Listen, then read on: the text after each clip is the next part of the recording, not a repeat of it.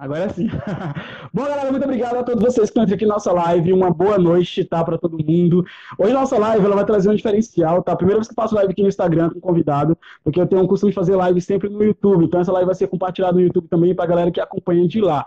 Eu trouxe a Ana Paula, que é uma psicóloga, eu já conheço há bastante tempo, e ela vai trazer hoje, gente, informações para vocês sobre Setembro Amarelo e também sobre ansiedade e depressão. Então todo o diálogo que ela vai trazer para vocês são para agregar informações para você aí do outro lado. Tudo bem, Ana Paula? Boa noite. Boa noite, gente. Boa noite a todos, né?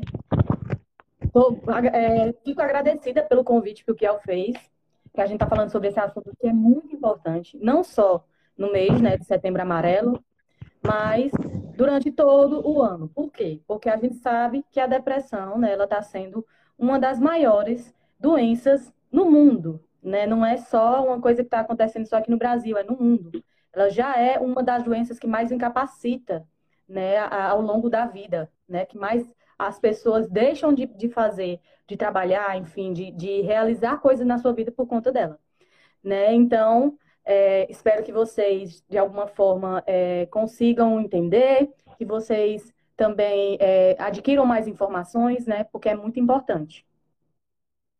Assim, é, Ana Paula, você tem um pouco de dificuldade de entender o que seria a depressão.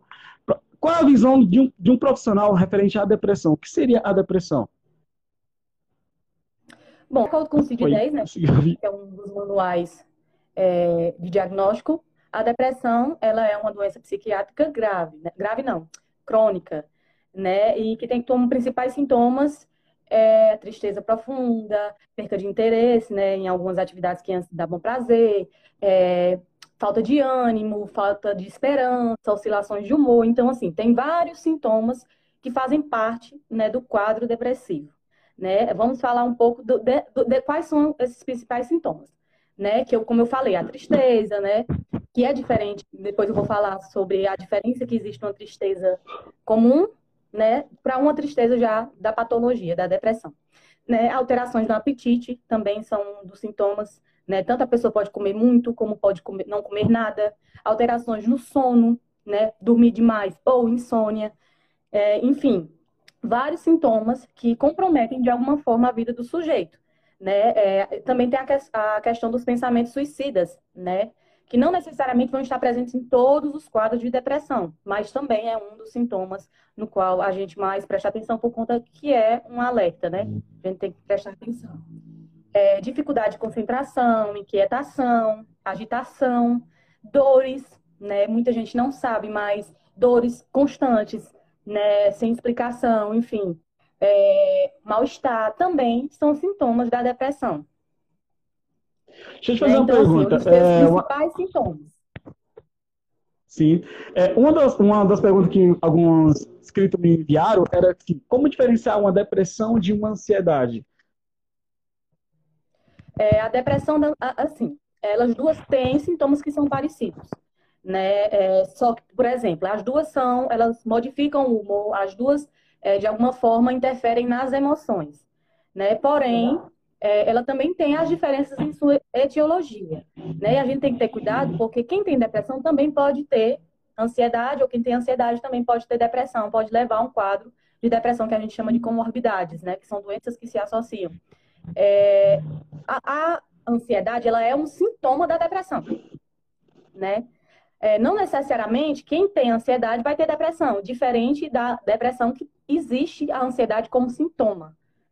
Né? Ela faz parte dos sintomas da é, depressão. Lógico que não da forma como é no transtorno né, da ansiedade, por exemplo, é, a TEG, por exemplo. É, Entendi. Mas eu é, acho As que pessoas, o principal quando elas... é a gente falar Desculpa. sobre tanto a gente conhecer a etiologia das duas, né, que, que é quais são os sintomas das duas, por quê? Porque na depressão, o principal sintoma que a gente observa, é, quando eu falo assim de, de sintomas, gente, primeiro eu quero deixar claro que cada pessoa tem uma, uma forma né, de desenvolvimento dessa doença. Não significa, por exemplo, que, é, por exemplo, eu que tenho depressão, eu não tenho tristeza, eu não tenho depressão. Tem pessoas que ficam agressivas, tem pessoas que têm outros tipos de sintoma. Entende? Então, assim, mas o que é que a gente percebe que prevalece mais? É a tristeza, né? Profunda na depressão. Já na ansiedade, é a preocupação excessiva, né? que posteriormente se torna o medo, né? Enfim, é, e também dependendo de qual é, transtorno de ansiedade você está passando, porque no caso da depressão, ela é uma doença em si, uma só, formada. Já a ansiedade, ela faz parte de um, já de vários quadros, né? Não existe só ansiedade generalizada, por exemplo, ataque.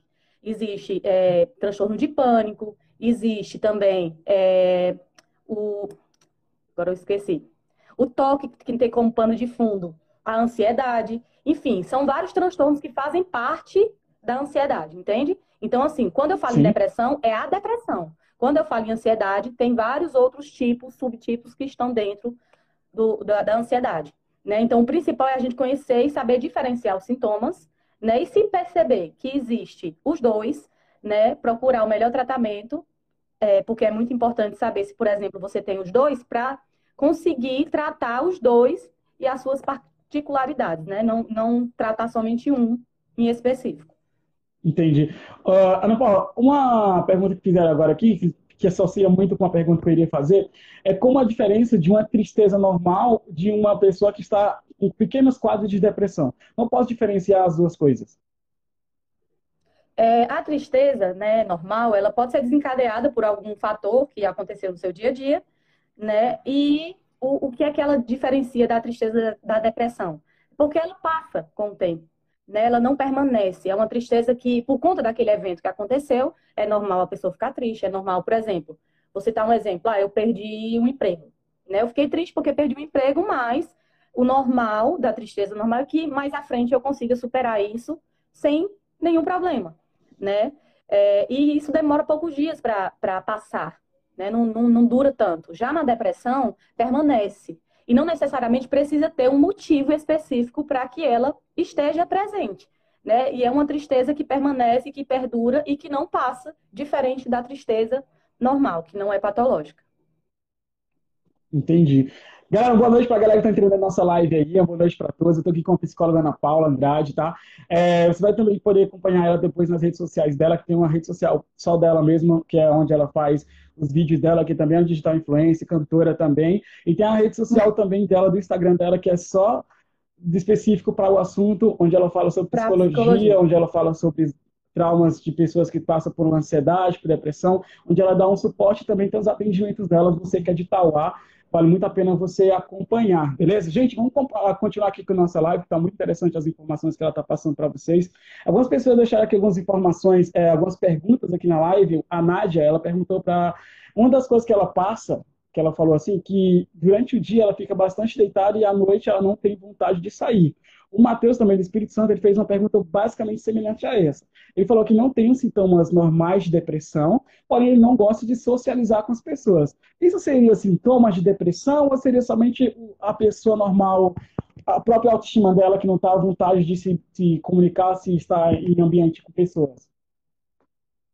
Assim, é, quando a gente fala em relação a diagnóstico, é, não tem como eu fazer é, um diagnóstico ou dizer aqui que ela tem ou não, com base somente no, no, nesses dois sintomas que você me descreveu. Né? Eu preciso analisar todo um contexto de vida, eu preciso saber de que forma ela funciona, né? como é o funcionamento dela, por quê? Porque às vezes é a forma da pessoa ser. Às vezes a pessoa gosta de estar sozinha, gosta de ser sozinha e não gosta de socializar, entende? Então, assim, não tem como eu falar ela tem ou não. Né? Tem que ter todo um quadro associado para que a gente possa, todo um contexto para que a gente possa realmente dizer assim, olha, é depressão ou não. A gente não analisa só um ou dois sintomas em específico, né? Porque para ser diagnosticado com depressão, tem que ter pelo menos seis dos principais sintomas que são descritos lá no, no manual do diagnóstico, né? Então, assim, é, pode ser que ela tenha, é, é, ela tenha esse gosto de, de, de, ficar em casa, que não gosta de sair, Sim. como também a gente também tem que ter atenção se isso está associado a outras coisas, né? Como a falta é, é de prazer em determinadas atividades que antes ela gostava de fazer, né? Como é, também a, a questão da do, do, desânimo, da apatia, enfim, tem várias outras coisas que estão associadas que a gente é, observa, né, para ser feito um diagnóstico. Então, é, eu peço perdão para ela, porque realmente eu não posso fazer esse tipo de diagnóstico sem conhecer né, o indivíduo, no seu íntimo, enfim, ter toda uma investigação clínica, né, porque é necessário Sim. e é muito preciso. Eu não faço diagnóstico é, sem antes fazer uma investigação profunda da vida do sujeito. Ana Paula, uma das coisas que a gente tem que entender é quando é, você falou sobre os sintomas que as pessoas podem apresentar quando está começando a ter depressão, mas a depressão tem os três estágios, que é o início, que é o frágil, que a pessoa tem pequenas ah, oscilações, já tem o médio, e quando vem o terceiro estágio, que seria o estágio do suicídio, que já chega no estágio final. Você poderia especificar mais ou menos essas três etapas, esses três estágios? Na verdade, é, ela não é definida nesse, nesse estágio, dessa forma. Né? Os estágios da depressão que a gente fala é o estágio leve, né, que pode ser tratado somente com psicoterapia, o estado mais moderado, que geralmente vai ser incluído é, os psicofármacos, né, psicofármacos, que são os remédios, né, os remédios psiquiátricos também, e é, a, a, depressão grave, né, que tem é, que ser administrada a medicação. Né? Nem em todos os casos a medicação é necessária, mas tem casos que sim, e que a medicação é extremamente necessária para regular né, as questões bioquímicas do cérebro. Porque na depressão não existe só, ao contrário do que a maioria das pessoas pensam, né, que é só fatores psicológicos. Não é bem assim. Né? Tem vários fatores que podem desencadear uma depressão, como fatores externos, que são os fatores psicológicos, né, que a gente fala, traumas, enfim, é, divórcio, é, perca de emprego, perca de um ente querido, enfim, são vários fatores que podem desencadear, né? Ou uso de álcool e drogas, enfim. Mas também tem a questão da, de uma desregulação química no cérebro, né, que pode acontecer. Tem depressão que pode ser causada por medicação, né? Tem depressão que pode ser causada por outras questões, por exemplo, outras doenças como é, é, deixa eu me lembrar aqui, doenças da tireoide, por exemplo, que são doenças hormonais. Então, assim, existem vários fatores. É por isso que a gente faz essa investigação. A, a depressão ela não está só associada a, a, por exemplo, eu ah, perdi um ente querido. Enfim, não, não é só isso. Né? Ela, ela, ela tem vários fatores que podem se associar também. Né? Como, por exemplo, a desregulação química junto com esses traumas que aconteceram na vida. Né? Porque não, não é só uma questão psicológica. Realmente existe uma desregulação química no cérebro e a pessoa começa a enxergar as coisas de uma forma diferente né? Para a gente começar logo também a desmistificar essas questões, porque muita gente acha que é só é, pensar positivo, né? Que é só é, mudar a forma, sei lá, de fazer as coisas, enfim, não, não necessariamente as coisas são dessa forma, né? Para a gente também tirar um pouco dessa questão de que só é psicológico, que ela não existe os sintomas, sabe? É tudo criado pela cabeça. Na verdade, não é bem assim as pessoas têm essa cultura de entender, imaginar que a depressão, como você falou agora, é somente quando a pessoa está triste, esse quadro de tristeza vai se aprofundando. É, eu realmente tenho, eu tinha essa dúvida muito grande, as pessoas sempre me questionavam. Eu tive um pequeno quadro de depressão no ano de 2017 para 2018, fui diagnosticado, e meu tratamento foi leve, muito bem, graças a Deus. E as pessoas sempre diziam, o que aconteceu para você ter para você ter ficado dessa forma? Porque, sabe, as pessoas me questionavam muito isso. E realmente eu não sabia explicar. Depois de terapias, é, cromoterapias e bastante outros fatores, que eu consegui entender o que tinha acontecido e através do que aconteceu comigo, eu consegui, digamos assim, dar um estralar de dedos, entendeu? Eu consegui sair do buraco onde eu tinha me posicionado. É... Ana Paula, Porque assim, seria é que eu não, é, não Desculpa, só, só interrompendo um pouco. É, não é só a medicação que vai tratar a depressão. Né? Muita gente acha que é só, só, só a medicação é quem funciona. Né? Quando, na verdade, a gente sabe que a medicação ela vai agir no sintoma. Né? Ela vai, de alguma forma, é, acalmar os sintomas né? e fazer com que a pessoa se sinta melhor fisicamente. Né? Mas, se não for tratada a causa da depressão, os sintomas voltam. Os sintomas retornam mesmo tomando medicação. Então, por isso que é importante é, que o tratamento seja aliado né, que seja aliado com terapia, com a medicação. Né? Pode fazer a pergunta se quiser fazer, é porque eu. Desculpa ter olhado para baixo, que eu estou compartilhando aqui falando. nas redes sociais, tá? Não, ó, uma pergunta que eu queria uma coisa que eu queria perguntar para você é o que eu tenho muita dificuldade também. O que fazer e o no que não poder fazer quando a pessoa está apresentando sintomas de depressão? O que fazer para ela, é, você não ser invasivo na vida dela, e o que você não fazer para você não atrapalhar um tratamento que possivelmente ela irá fazer. Acho que eu entender essa pergunta. É, primeiro, acho que a gente deveria começar falando sobre o que não fazer. Né? Por quê? Certo. Porque acho que é o mais importante né, no quadro depressivo. O que não fazer? É, não julgar. Não julgar a pessoa, em primeiro lugar. né? Não dizer as famosas frases que a gente escuta aí, ah, isso é frescura, ah, isso é falta do que fazer, é, isso é porque você não tem uma ocupação, né? É fraqueza, enfim. É, esse tipo de frases que, de alguma forma, depreciam, né? O sujeito. Porque o sujeito, ele, ele muitas das vezes, ele pode até saber o, o motivo do porquê ele ficou triste ou porquê ele entrou no quadro depressivo, mas a maioria das vezes ele não sabe nenhum motivo, né? E esses julgamentos, eles só vão é, é, deixar a pessoa mais ainda é, frustrada, né? É, e achando que a culpa é dela, né? Porque no, no, na depressão tem muito essa questão do pensamento da pessoa achar que tem culpa do, do quadro depressivo. E, e, não vai ajudar em nada esse tipo de pensamento né? De, de, que, de, de auto-julgamento. Então, o, o que não fazer é julgar, né? De forma nenhuma. E o que é que você pode fazer? Né? Primeiro, acolher. Né? Acho que é o essencial. Acolher e ouvir. Né? Mesmo que você não saiba o que fazer, é, não saiba bem como o que falar, né? o que fazer, escute. Dê o teu ouvido para aquela pessoa falar né? quais são os anseios que ela está passando. Isso já é suficiente. Né? Por quê? Porque a parte é, é, do tratamento tem que ser com profissional. Né? Eu costumo falar que a gente tem que ter cuidado em relação aos conselhos que a gente dá. Por quê? Porque o depressivo, como eu, lembra que eu falei que ele está com uma, uma, visão distorcida da realidade? Né? Sim. Quando alguém vem para com esses conselhos, muitas vezes fala algo que está pautado no que eu acredito. Quando eu vou dar um conselho para alguém, por exemplo. Né? Não necessariamente vai estar condizendo com o que aquela pessoa acredita. Então eu posso piorar mais ainda o quadro dela, falando alguma coisa que não deve, ou falando alguma coisa que de alguma forma é um gatilho para aquela pessoa. Então, o essencial, ouvir, né? Ouvir, acolher o outro, né? Mesmo que você não saiba o que falar, você escuta, né? Mostra para aquela pessoa que você está ali, de que alguma forma você quer ajudar, né? E o principal que eu acho é indicar uma ajuda profissional falar para aquela pessoa que ela precisa de ajuda profissional, né? E que tem sim tratamento e que as coisas podem melhorar, né? Porque quando a pessoa está com depressão, ela acaba que muitas vezes achando que não tem saída, achando que as coisas não vão melhorar, mas tem melhora, né? Então eu acho que é importante insistir nisso, né? Insistir nessa busca e nessa procura de um profissional que vai saber conduzir melhor, né? Para que a pessoa consiga de alguma forma melhorar. Entendi.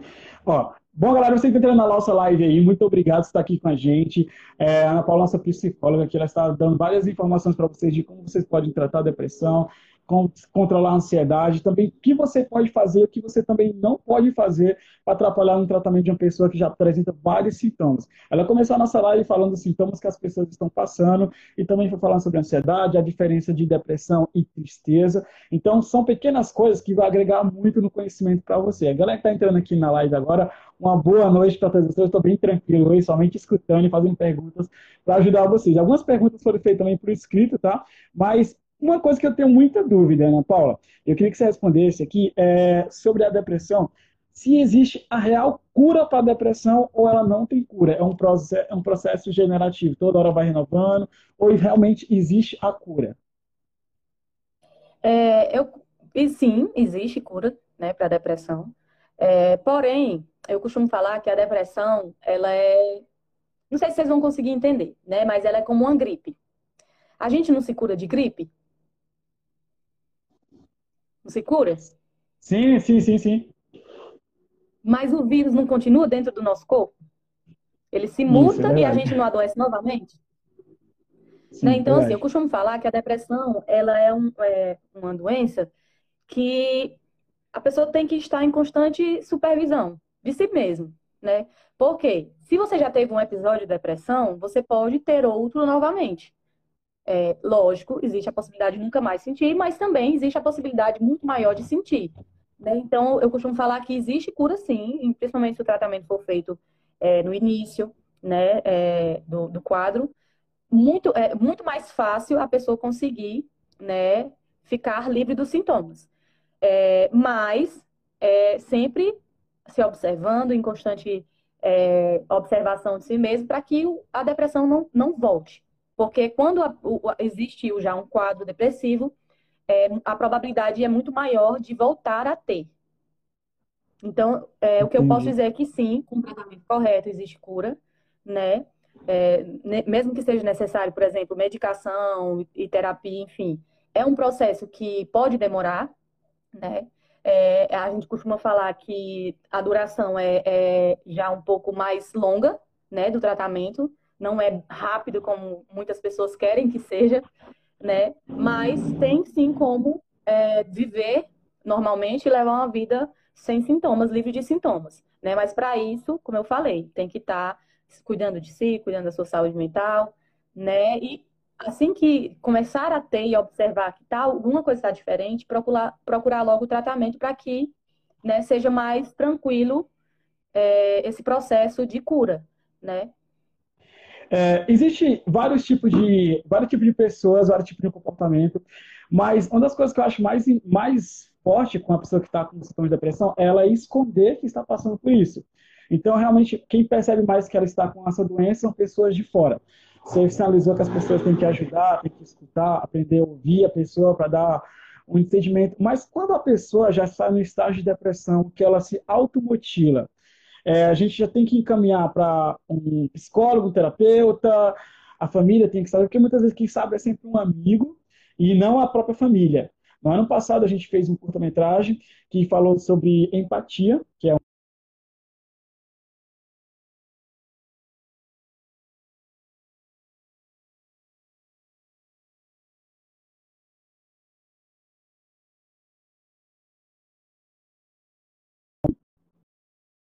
Oi, oi, oi. Gente, travou a live aí de vocês? Voltou? Travou, tá Voltou? tá travado aqui pra mim. Voltou, Ana Paula? Agora voltou. Tá, voltou. Travou de tudo. No ano passado a gente fez um curta-metragem chamado Empatia. O tema do nosso, é, do nosso curta-metragem era fazer os jovens sentir, sentir empatia pelas pessoas. Que, como nós falamos no início, as pessoas tinham aquela visão de que a depressão seria simplesmente uma frescura, a pessoa não saberia se. Sabe?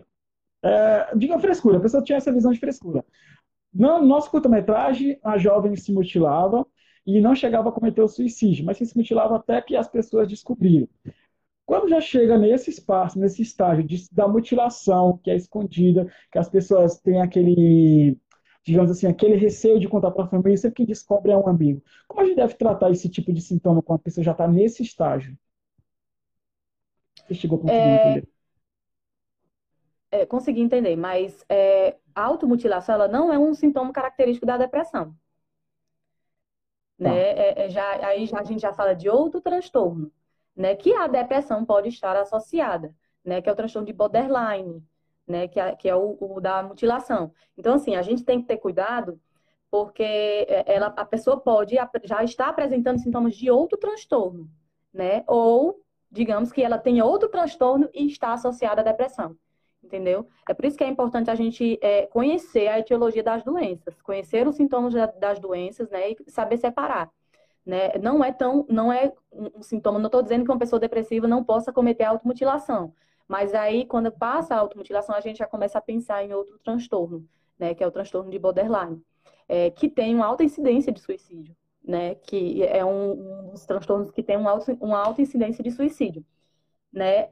Como você falou, é, é, é difícil para a pessoa, às vezes, perceber que está passando por, por a depressão, né? Mas eu acredito que a gente consegue perceber que tem alguma coisa errada, né? Principalmente quando você funciona de uma forma e percebe que de, de, de repente as coisas foram mudando, sabe? Você sempre foi daquele jeito e, e, e você percebeu que não está mais da mesma forma. Eu acho que a gente consegue perceber isso se a gente se autoavaliar, né? Então, o que é que é principal? Fazer essa autoavaliação, né? Saber é, é, se alguma coisa mudou e se aquilo, de alguma forma, está me trazendo prejuízos e está me trazendo sofrimento para minha vida, né? Porque se é uma mudança, por exemplo, é, que não, não, não gera sofrimento, é uma mudança que eu fiz porque eu quis, é, é totalmente diferente. Né? É, então, assim, a pessoa consegue perceber que tem alguma coisa errada, mas e se ela não percebeu? Né? E se ela não percebeu? Então, o que é que é importante, primeiro de tudo? É a informação, né? Eu saber é, é, de que forma eu consigo identificar no outro, né, é, a depressão. O que é que eu costumo falar que a gente consegue identificar melhor? Por exemplo, é, se a pessoa era de uma forma e ela mudou, né? Mudou o humor, enfim, mudou é, o comportamento, ela não quer mais, ela gostava de sair, agora não quer mais. Ela, sabe, é, mudanças de comportamento isso, são observáveis. A gente consegue observar isso no, no, dia a dia, principalmente se for uma pessoa próxima. Né? Se não for uma pessoa próxima, é, é, como a gente não vai conhecer aquele sujeito, é lógico que fica muito mais difícil. Né? Tristeza profunda, é, apatia, enfim, anedonia, tem várias coisas que a gente consegue observar né? E sugerir ajuda para aquela pessoa. Dizer, olha, você, eu percebi, né, que você está passando por isso. Será se você não, não precisa de ajuda, né? Conversar com aquela pessoa, né? E saber o, motivo, né? Dela estar deprimida, enfim, se ela quiser falar e tudo, para que você possa indicar, né? Um tratamento. Né? Mas o principal é a gente saber, é, ter informação sobre a doença, saber como é que a doença funciona, saber como é os principais sintomas para que a gente consiga identificar né? E assim conseguir ajudar uma pessoa que está passando por, por esse quadro. Da maneira mais cabível. É, segundo a OMS, a OMS é, no Brasil, cerca de 12 mil pessoas se suicidam por ano. Então, eles criaram essa campanha de, desde, se não me engano, 2015, 2013, 2015, do Setembro Amarelo, para enfatizar esse, esse ato que as pessoas antigamente eles fazem questão de não divulgar.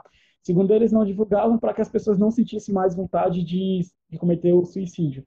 É, como um profissional de, de, digamos assim, um profissional da mente, posso não sei se estou pronunciando certo, como vocês vê esse alto índice de pessoas cometendo suicídio anualmente? Como é a visão de vocês sobre isso? É falta de informação? Ou pessoa não, as pessoas não têm empatia umas pelas outras?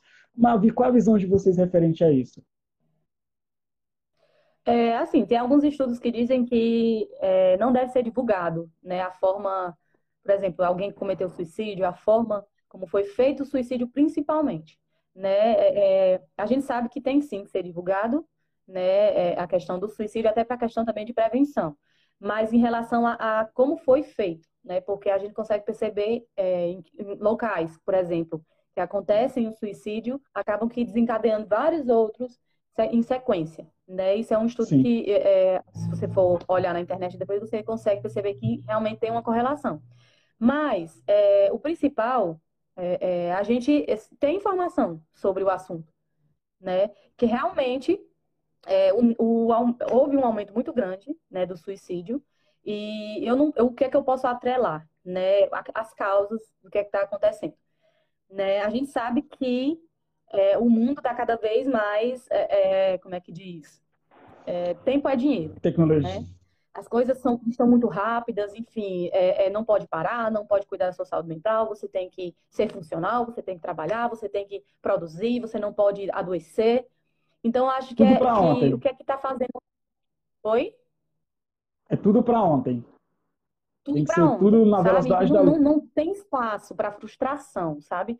É, é, a sociedade que a gente está vivendo hoje é, tem muita a questão do, de uma falsa é, é, felicidade, uma busca é, constante por uma felicidade em que muitas vezes não é aquilo que realmente a, a pessoa quer, por conta da, de outras demandas, talvez demandas dos outros, enfim, porque vê que o outro tem, sabe? Então, assim, é uma busca constante por coisas né, que muitas vezes está na mídia, muitas vezes é, são influenciados, né, enfim. E quando não, não consegue, de alguma forma, há uma grande frustração, né? E o que é que eu estou percebendo? Que a nossa sociedade não está muito preparada hoje em dia para isso, né? Para lidar com frustrações e principalmente para olhar para a sua saúde mental, né? É, tá, tá se falando tanto sobre esse assunto hoje em dia né? Mas eu percebo que há muito a falta de cuidado consigo mesmo, sabe? É muito difícil você ver hoje uma pessoa dizer assim, eu vou parar um tempo para descansar, eu vou parar um tempo para cuidar de mim, sabe? Não existe esse, esse tempo. Eu então atribuo muito a, também ao estresse do dia a dia, né? É, várias questões podem estar ligadas à, à, depressão. Então vai depender de cada indivíduo, lógico, né? Mas eu, eu também eu posso observar que existe um aumento da depressão por conta disso, né? Por conta de, desse vulco-vulco que o mundo está hoje, né? E, e, dessa falta de olhar para si mesmo, sabe? Esse investimento na minha saúde mental. Falta muito isso. É, quando a maioria das, dos pacientes que vêm ao meu consultório, quando eles chegam ao consultório, já vem no estado grave da depressão. Por quê? Por que não buscou no começo? Sabe? Percebeu que tinha alguma coisa errada, mas não buscou antes. Por quê? Porque achou que não era necessário, porque achou que era bobagem, enfim. Porque achou que é, só com a medicação mudava.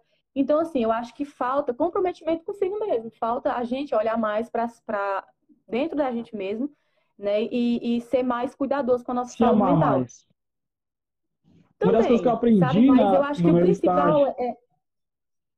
Pode falar. Pode falar, desculpa. Uma das coisas que eu aprendi no é, estágio que... de tratamento era a minha aceitação da, da minha personalidade e minha aceitação também de aprender a me amar, me colocar em primeiro lugar. Não em primeiro lugar de ser uma pessoa egocêntrica, que sou melhor de tudo, mas sim que a minha saúde se tornaria algo mais importante para mim viver bem. Não que a, o outro não fosse importante, pelo contrário, o outro é importante, mas eu sou importante. Não que minha dor não fosse, é, a dor do, do, outro fosse maior que a minha, mas a, se entender que eu também sinto dor. Então, foi uma das coisas que eu aprendi na minha fase de depressão, que eu consegui maneirar e consegui me aceitar e não cobrar tanto dos outros, uma coisa que não, ou de mim também, uma coisa que não é, era esse mim. Negócio da, esse negócio da dor é uma coisa assim que, que eu vejo muitas pessoas falarem. Ah, mas você tá mal por conta disso? Ah, você nem tem motivo para ficar triste. Sabe? É tão pequeno em relação ao que fulano está passando. Você não vê fulano passando por tal coisa, né? Eu vejo muito isso, comparando as dores, né? E quando a gente sabe que cada dor é única e é do sujeito. Eu sofro pelos meus motivos, eu não posso sofrer pelos seus. Então, cada um sofre por aquilo que lhe aflige. Não importa o que seja, não importa se, se é porque, sei lá, eu, eu não posso comer chocolate, um exemplo eu sofro por isso. É a minha dor. Quem é, quem é o outro para dizer é, se é uma dor pequena ou se é uma dor grande? Né? Cada um sente da sua forma e cada um é, é, tem o direito de, de, de sentir, sabe? E, e, isso não é menor do que o outro. Não, não existe essa comparação, né? Você sofre pelo que é seu, eu sofro pelo que é meu. Enfim, né? A gente tem que ter também esse cuidado, né, em relação a isso, porque eu vejo muitas pessoas falando: "Ah, mas fulano tá com depressão, tem tudo na vida" e fulano que não tem nada tá feliz. As coisas não, não são assim, sabe? Não, não, não existe essa comparação de dor. A dor dói em mim e ponto, sabe? Você não pode dizer o que é que pode doer ou não é, é, diante do meu sofrimento. É lógico que a gente tem que ser empático com o sofrimento do outro. Né? Talvez se tivesse empatia no mundo de hoje, as coisas não estariam como estão em relação à depressão. Né? Mas é, sempre também colocando aquilo que eu sinto e a minha saúde mental em primeiro lugar. Né? Eu costumo falar que amor próprio não é egoísmo. Né? Amor próprio é, é, é cuidado, é autocuidado. É cuidado. Você tem que se amar primeiro, até porque você não tem como cuidar do outro se você não cuida de si mesmo, né? Galera, tudo bem com vocês? Uma ótima noite para a galera que está entrando aí. Gente, nós estamos aqui falando sobre um assunto muito sério, sobre ansiedade, depressão, algumas dúvidas. E eu vou abrir para você do outro lado também deixar aqui uma dúvida referente a esse tema. Porém, gente, eu quero que vocês não pede diagnóstico, porque diagnóstico tem um trabalho imenso para ela saber dizer para você o que é certo e o que é errado. Mas se você tiver alguma dúvida referente à doença, hoje a nossa psicóloga está aqui com vocês online, aqui ao vivo. Está de Itauá, né? Está em Itauá, né? Está em Itauá, né, Ana Paula? Direto de Itauá, minha querida cidade, daqui o Brasil inteiro aí. Então você pode deixar aqui as suas dúvidas, dúvidas referentes à doença, que ela irá esclarecer para vocês também, beleza? Sobre o diagnóstico, ela precisaria de um estudo mais detalhado, você precisaria passar por um tratamento junto com ela, que poderia, poderia dar um diagnóstico mais centrado para vocês, tá bom? Então, se você tiver alguma dúvida referente à depressão, ansiedade, pode escrever aqui que eu estarei mandando para vocês, tá bom? É, Ana Paula, me conta mais um pouquinho agora sobre a sua vida profissional. Estou muito feliz em saber que você é uma pessoa hoje graduada, pós-graduada. É, eu conheço a Ana Paula aí já há bastante tempo aí, ó. Muitos carnavais, não podem dizer. E me conta aí como está a sua vida hoje, como está aí os seus trabalhos nas redes sociais, você também está fazendo vídeo para redes sociais. Conta aí um pouquinho para a gente, quantas galera deixa aí essas perguntas. É, né, como você falou, graduada né, psicologia, quase pós-graduada, porque minha graduação teve que ter, é, parar um tempinho agora por conta da pandemia, né? Mas daqui a pouco eu vou estar graduada em neuropsicologia, né? Eu, eu tive esse desejo de fazer neuro exatamente por conta disso, para estudar melhor como é que o cérebro funciona, né? As alterações que, que podem causar, não só as questões psicológicas, mas as alterações que alguma coisa física pode causar na, no meu estado mental, enfim. É, pretendo futuramente fazer mais outras é, especializações, né, mestrado, doutorado, enfim. É, são coisas que eu almejo, né? Atendo aqui no, Labra, no Labari, aqui em Tauá, atendo somente particular, né? E a minha vida profissional, é, é, no momento, é essa, né? Já dei aula, enfim, já fiz várias coisas, né? Eu, eu sou muito, eu gosto muito de estar tá fazendo várias coisas. Já dei aula sobre é, psicologia em algumas faculdades, né? E por aí vai. Né? Acho que a vida profissional é, é uma constante busca, né? A gente está o tempo todo procurando se aperfeiçoar. Né? Ó, o Rodrigo fez uma pergunta para você. Redes sociais, você leu... é, a profissional é Paula Oliver, sim. Eu falo muito sobre ansiedade, esse é o meu nicho, né? O principal é a ansiedade. Não quer dizer, por exemplo, que eu não, eu não trate outras questões, eu trato todas as é, transtornos, enfim, todas as é, outros quadros, mas o meu nicho principal e o meu foco na rede social é a ansiedade. Então, vá lá dar uma conferida, eu falo bastante sobre isso, né? Sobre sintomas, sobre relatos também de algumas pessoas, enfim. É, eu gosto bastante de trazer relatos, né? Porque eu acho que a gente consegue, de alguma forma, identificar, né? Se identificar naquele relato e saber a hora e o momento certo de procurar ajuda. E a minha rede social que eu estou usando aqui para fazer essa live, né? Se você já leu algum livro. Oi, desculpa. Eu cortei você, tinha cortado aqui. Pode continuar a sua fala. Depois eu faço a pergunta do Rodrigo. Sim, a minha rede social daqui que eu estou falando com você, né? Que tem outros conteúdos que não estão ligados à, à psicologia, né? Que, como eu falei, eu canto, como você falou, né? Eu canto, eu faço vídeos, enfim, eu gosto muito de, dessa interação. Se vocês quiserem vir também me seguir aqui, né? Estou por aqui também. Gente, não é um eu canto, ela realmente se garante, tá? Não é sendo babonão, mas ela se garante. Nós fizemos coral junto, isso, né, em 2009, 2010, na época do liceu, então ela se garante cantando, gente. O Rodrigo perguntou se você já leu algum livro sobre Jordan Peterson. Ele é algum escritor referente a, a, ao tema de psicologia, ansiedade? Eu não conheço ele. Não, também não não lembro, né? Porque são tantos autores que a gente lê, tantas teorias que a gente lê, e assim, depende também da, muito da abordagem. A minha abordagem né, é a psicanálise, então eu leio muito sobre a minha abordagem, né? Freud, Lacan, enfim, esses, esse pessoalzinho aí que fala muito sobre a psicanálise. Né? Mas se o Jordan é, quiser me. Qual é o nome dele que falou aqui, que perguntou? O Rodrigo que perguntou. Rodrigo. Se ele quiser me, me falar sim, qual é o principal assunto ou ideia que ele fala, pode ser que eu lembre. Uhum. Rodrigo, se você estiver na live, é, se quiser falar um pouquinho mais sobre esse livro aí para ela, pode seguir também ela nas redes sociais e pode mandar direct que ela vai te explicar se leu ou não leu, seria mais fácil. Ele é um professor de psicologia da Universidade de Toronto, no Canadá. Sim, mas assim, é, eu queria saber o assunto que ele fala, né? Se ele fala de alguma teoria, alguma coisa do tipo. É, Ana Paula, deixa eu te fazer uma pergunta sobre a ansiedade. As pessoas têm aquela, aquele negócio de ansiedade que. Ah, eu, tipo assim, vai ter um jogo amanhã, eu tô ansioso meu time ganhar. Aquela ansiedade, só aquela ansiedade do momento, depois passa. Isso caracteriza um diagnóstico de ansiedade alterado, porque eu sei que tem pessoas que, digamos, tem uma coisa para acontecer aqui a um mês ela fica ansiosa dois meses antes, mas uma ansiedade é uma ansiedade muito forte, que a pessoa não consegue nem dormir. Eu tinha esse caso de ansiedade muito forte, que eu não dormia e escrevia muito, para me ficar cansado. Como a pessoa poderia, digamos assim, controlar esse tipo de sintomas?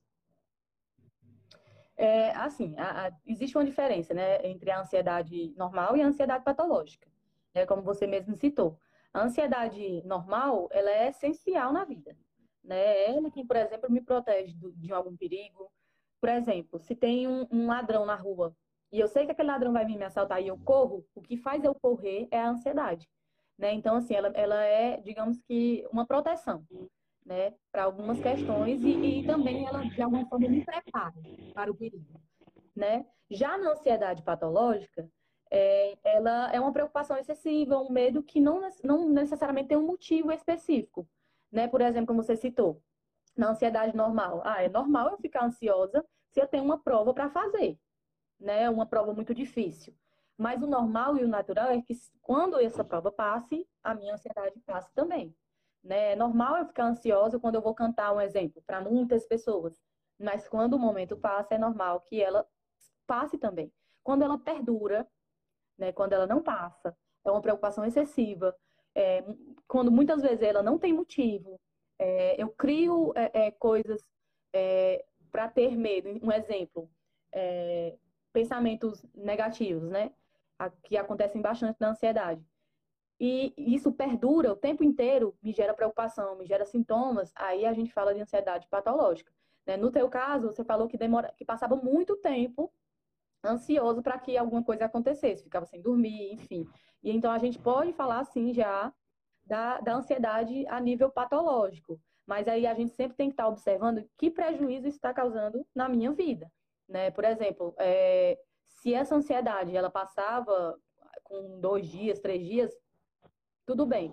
Mas se era uma ansiedade que permanecia e que de alguma forma me atrapalhava nas coisas que eu precisava fazer, me atrapalhava é, em relação a, a não a ficar tenso o tempo inteiro, ficar o tempo inteiro é, com aquela tensão de que alguma coisa ia acontecer, aí a gente já fala em ansiedade né, a nível de patologia e que precisa ser tratada. Para que não chegue, por exemplo, a ser uma coisa bem mais séria, porque a gente sabe que quando passa, por exemplo, para os estágios mais, mais graves, aí fica bem mais difícil, né? Como, por exemplo, na ansiedade generalizada.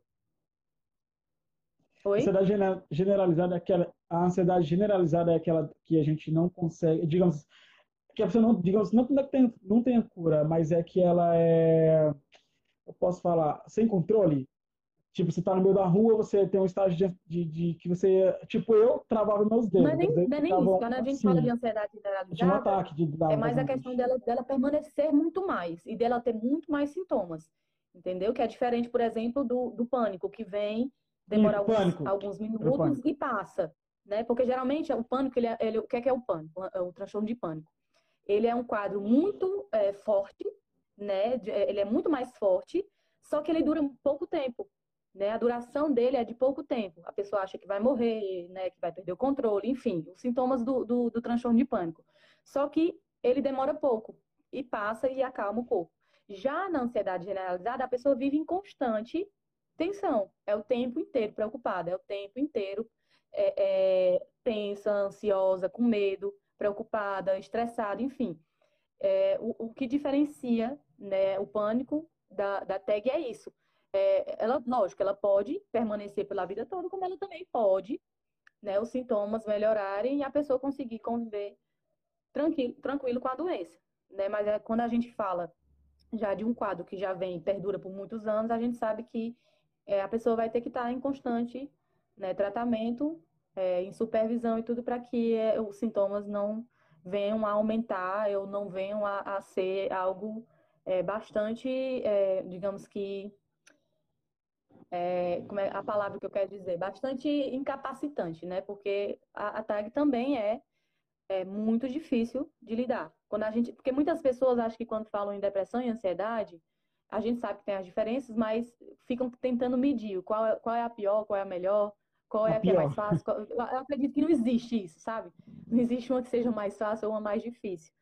Né? As duas podem tá. ser muito difíceis e as duas é, elas costumam muito se associarem, né? Quando não é tratado a depressão, a pessoa tem um transtorno de ansiedade com, é, comórbido ou na ansiedade também tem a depressão devido aos sintomas é, serem é, muito difíceis e a pessoa acaba que se deprimindo e entrando no quadro de depressão também. Entendi. Galera, nós estamos aqui quase na nossa reta final da nossa live de hoje. E para você que entrou agora na live e deu aí no meio dos assuntos e talvez não pegou os principais temas, eu vou fazer aqui as perguntas novamente, se ela vai responder um pouquinho mais rápido para a gente, para nós finalizar a nossa live de hoje, que você trazendo informação para você que chegou agora e não acompanhou do início. Beleza? Pode ser? Vou fazer as, as principais perguntas e você responde aí para a galera que chegou para o final aí, tá bom?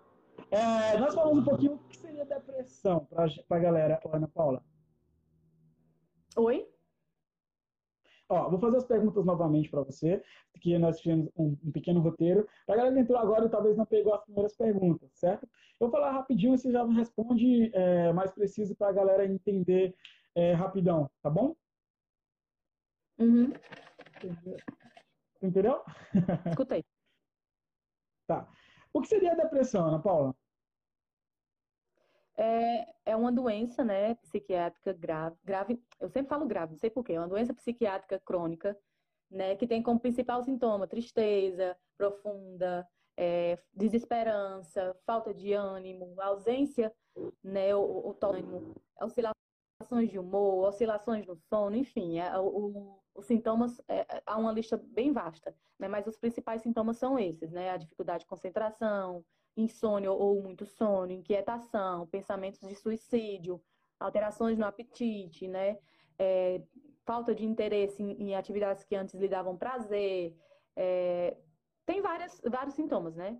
Mas os principais são esses Sim. que eu falei. Né? Pode, ela pode estar dentro dos, dos, três estágios, leve, moderado ou grave. Né? No caso leve, a gente indica a psicoterapia, né? Pode ser tratada somente com psicoterapia. Já nos casos é, moderado e grave, já entra a questão da medicação, porque há uma desregulação química que precisa ser realmente corrigida junto com a terapia. O tratamento tem que ser, é, digamos que, feito dessas duas formas. Como eu falei anteriormente, não existe tratamento só com medicação. Por quê? Porque se você não trata a causa, a depressão não vai né, passar só com a medicação. Ela pode passar inicialmente, mas os sintomas vão retornar posteriormente, né? Então a gente tem que tratar primeiro a causa. Como posso diferenciar? Aí, quais são as principais causas da depressão? Que você pediu para eu falar rapidinho, né?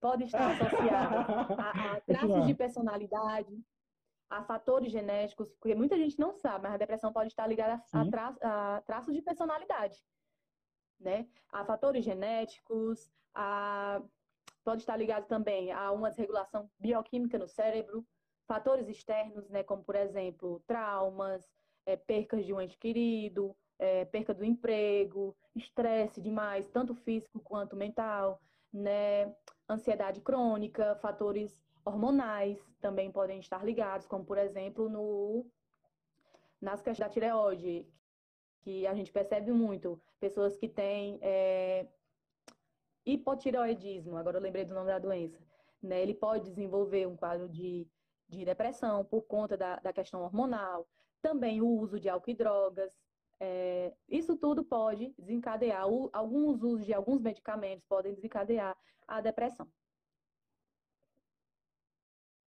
Entendi. E como eu posso diferenciar uma depressão de uma tristeza? Tristeza normal. A tristeza, a tristeza como assim do dia a dia, ela geralmente acontece quando acontece algum fator em específico, algum fato em específico em qual eu fique, fiquei triste, né? Por exemplo, o término de um, de um relacionamento, é, aconteceu aquilo, então é normal que eu fique triste por um tempo, não é, não é verdade? Né? Então, o que é que acontece quando é depressão? Ela, ela não, não passa, diferente da, da depressão é, que não é patológica, aliás, diferente da tristeza que não é patológica, né, ela não passa, ela perdura e não necessariamente ela precisa ter um, um motivo específico, né, para que eu esteja triste naquele dia ou triste naquele momento. Né? Então, o que diferencia principalmente é isso, é a duração né, e a associação de vários outros sintomas também. Certo. Essa pergunta você respondeu, não está com bastante tempo, mas eu quero que você repete ela, que eu achei ela muito importante que é o que podemos ou não fazer ou fazer quando a pessoa apresenta esses tais sintomas da depressão. Como você falou nisso, responda primeiro o que não podemos fazer e seguir o que nós devemos fazer. Primeiro, o que a gente deve, o que a gente deve fazer, né? É escutar o sujeito, né? Oferecer o seu apoio, né? Oferecer um acolhimento, ser empático, acho que é o principal. É você ter empatia pela dor do outro, né? Saber que aquela, o outro ele, eu não estou sentindo aquela dor, mas eu posso me colocar no lugar daquele outro. Eu posso é, me colocar na situação de que se eu estivesse passando por aquilo, eu gostaria de ouvir determinada coisa, eu gostaria de, de alguma forma, é, ser ajudado desse jeito, sabe? Então, assim, a gente tem que pensar primeiro né, no que vai dizer. Eu acho que conselho não é, não é válido né, na, depressão. Acho que o, não, é, não, não que não seja válido. O principal conselho, conselho que é válido é você indicar a ajuda profissional. É, o melhor que você pode fazer por esse sujeito é indicar um tratamento, indicar um profissional para que ele possa se tratar. Eu acho que é o único conselho válido. Né? Eu já expliquei o motivo do porquê, né? Que a gente tem que ter cuidado em relação aos conselhos e o que a gente fala, né? É, oferecer o teu apoio, oferecer o teu, teu ouvido para aquela pessoa, para aquela pessoa é, perceber que tem alguém ali, sabe? Que a ouve, que a escuta, né? E que de alguma forma isso ajuda, né? Não precisa eu eu dar nenhum conselho, isso já está ajudando aquela pessoa de alguma forma. E indicar ajuda profissional, são as principais coisas que eu devo fazer. O que eu não devo fazer? Julgar. Né? Eu não devo julgar de forma nenhuma ou depreciar aquilo que a pessoa está sentindo. Né? Colocar em, em balança e dizer assim, olha, é, tem fulano está sentindo coisa pior do que você, você não deveria estar assim. Ou aquelas famosas frases clichês que a gente escuta bastante. É frescura, isso é falta de Deus, isso é falta do que fazer, porque a gente sabe que é uma doença e que não, as coisas não são dessa forma. Né? Não é falta de, é, enfim, falta de fé, não é falta de não ter o que fazer, não é frescura. Né? Realmente é uma doença que precisa ser tratada e olhada com a seriedade que ela realmente é, tem. Né? Eu acho que falta as pessoas darem é, seriedade a, a, essa doença, porque é uma doença. Né? Como eu falei Sim. anteriormente, não é algo que foi que é só psicológico e está só na minha cabeça. Não, tem sintoma, ela realmente interfere na vida do sujeito, ela realmente gera muito sofrimento, então a gente tem que ter muito cuidado em relação ao que dizer. Entendi. Você também entenderam, galera? Tudo que a Ana Paula explicou para vocês é um assunto bem delicado, mas que tem uma credibilidade muito grande de você, vale muito a pena pausar e entender o outro. Acho que você aprender a ter empatia, você praticar a empatia, já é um diferencial muito grande na nossa vida. As pessoas não entendem, mas as pessoas, quando nascem, elas já têm empatia. Bota você praticar aí, você se colocar no lugar do outro. Mano, valorize assim a dor do cara e também entenda um pouquinho. Uma das coisas que ela falou que eu parei muito para observar, que eu faço isso demais, eu paro mais meu tempo para ouvir a pessoa quando ela está comentando algo, do que dar a minha opinião.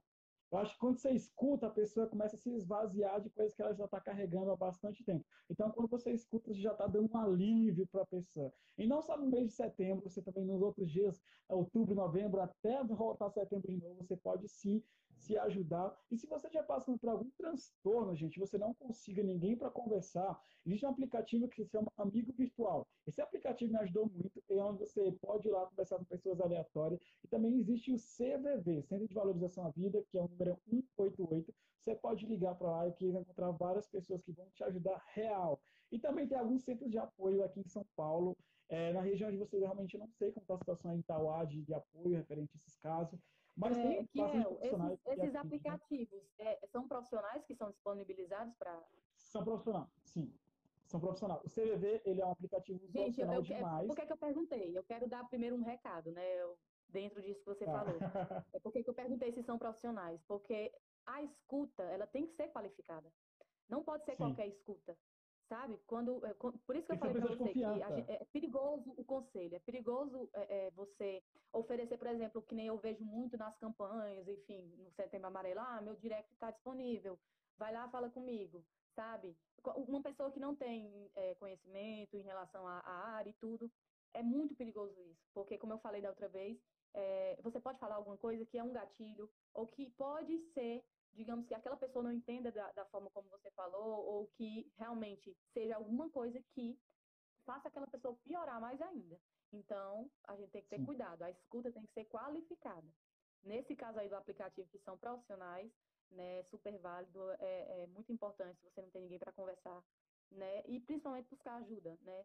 Eu acho que o principal é você buscar ajuda, porque é, se você que está assistindo tem depressão, ou está passando por algum quadro é, já de melancolia ou de tristeza profunda e está percebendo que alguma coisa está mudando, né? Busque ajuda, procure ajuda, porque a sua vida vale muito, sabe? Ao contrário do que a depressão, é, muitas vezes a pessoa enxerga que não tem saída, de que não tem, não tem mais vida, de que as coisas não vão é, é, dar certo um dia e de que o melhor é morrer. Não pense dessa forma, porque a pessoa, eu costumo falar que quem quer morrer, quem quer se matar, enfim, ele não quer se matar, ele não quer tirar a própria vida, ele quer acabar com a dor.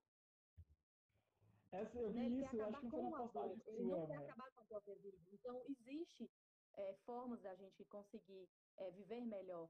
Né? Então, é, procure ajuda, sabe? Tem saída sim, as coisas podem melhorar.